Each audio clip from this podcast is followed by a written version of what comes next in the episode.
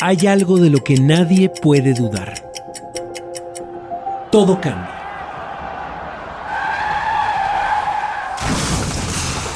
El mundo nunca se detiene. A veces se mueve tan rápido que incluso cuesta trabajo reconocer el ayer. Otras veces lo hace lento, silencioso, con pasos casi imperceptibles. Y de pronto, las cosas son completamente distintas a lo que conocíamos. Soy Javier Risco y quiero buscar esos momentos en que la historia se partió en dos. Y de pronto, todo cambió. Nos cambió. Gato Pardo presenta. Siempre hay un punto de inflexión. Siempre hay una vuelta de tuerca. De una empresa ¿En qué momento? hacer grandes túneles para sacar el agua. en que sucedió el accidente. Este es un podcast de Gato Pardo.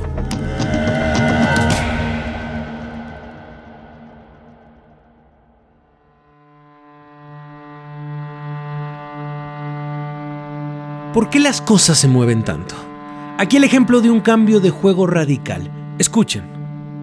y bastante bien de lejos. Muchas gracias, Cuauhtémoc. No, de nada. Les mando un saludo. Coman frutas y verduras.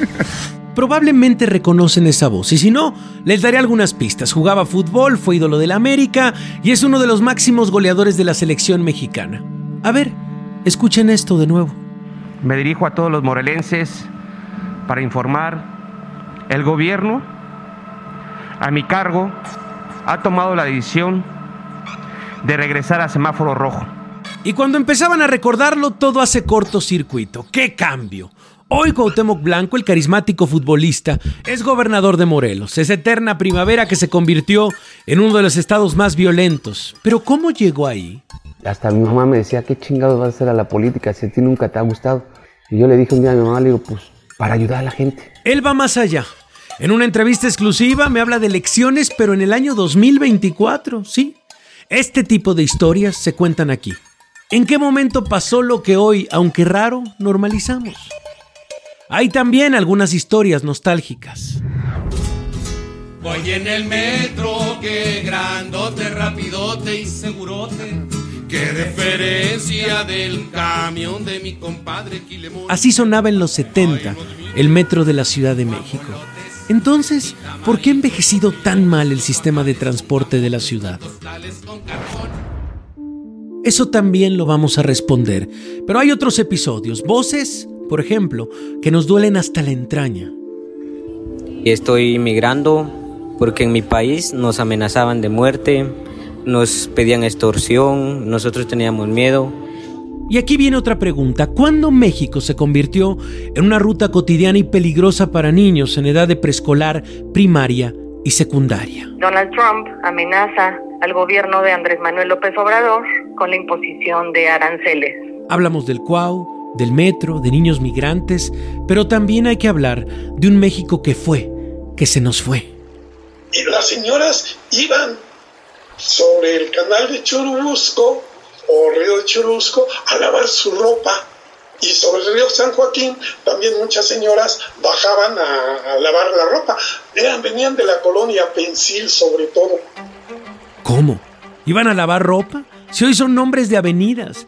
¿Cuántas son las cosas que el viento se llevó y también que el agua arrastró? Entonces, ¿en qué momento se sepultaron los ríos de la ciudad? Pero sigamos en el pasado. Quiero enviar una carta, hoy, de las de toda la vida, con sobre, timbre y que llegue a la casa del destinatario. Pocos ejercicios más románticos. En México todos sabemos, es algo no apto para cardíacos y muy tardado. Claro, hablo del correo. Más o menos de 10 a 12 días hábiles de tarde. ¿O más? Algo inimaginable. ¿Y entonces, en qué momento?